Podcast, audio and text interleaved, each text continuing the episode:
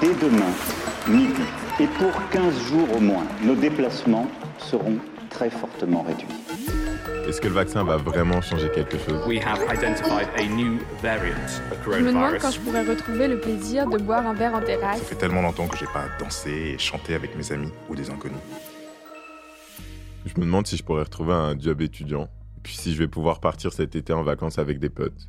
Puis surtout, est-ce que je vais pouvoir faire des dates ailleurs que dans des galeries commerciales? Quand est-ce que je pourrais boire un verre avec mes amis en terrasse, les embrasser? Et puis quand est-ce que je pourrais revoir mon grand-père sans avoir peur? Je me demande quand est-ce que je pourrais retourner au cinéma. J'aime regarder des films sur mon téléphone, mais ça vaut pas le charme de la salle.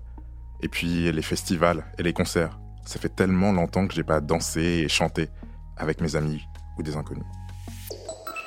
Ils s'appellent Amadou, Elsa et Kendris. Ils sont tous les trois étudiants en médecine et en humanité, c'est-à-dire qu'en plus de leurs études en médecine, ils sont étudiants à l'école normale supérieure et suivent un cursus en histoire, en économie ou encore en cinéma.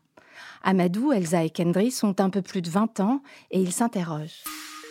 Quelle place sera faite à la jeunesse dans le monde d'après? Est-ce que cette crise va nous permettre de repenser à un modèle économique qui arrive à bout de souffle? Est-ce que le numérique va devenir la norme? Et surtout, comment réinvestir le désir de l'instant et du présent, et peut-être même du papier? Est-ce qu'on réussira à dépasser cette défiance vis-à-vis des vaccins et de la médecine? La peur semble avoir gagné toutes les strates de la société. La mort et la maladie sont vues comme des choses absolument à éliminer. Alors quelle place pour le risque demain dans notre civilisation? Ce même risque qui nous pousse à vivre et pas juste à survivre. Pour répondre à leurs questions et prendre de la hauteur sur la période qu'ils vivent aujourd'hui, Amadou, Elsa et Kendris sont allés à la rencontre d'artistes, de scientifiques, d'historiens, de philosophes, d'économistes. Parce que demain a déjà commencé. La crise écologique est installée. La résilience des sociétés est mise au défi. L'université et la connaissance sont malmenées. La confiance en la science est branlée. La notion de progrès mise en doute. Malgré ces troubles et ces difficultés, on a envie de s'engager, de ne pas subir, mais de construire notre avenir.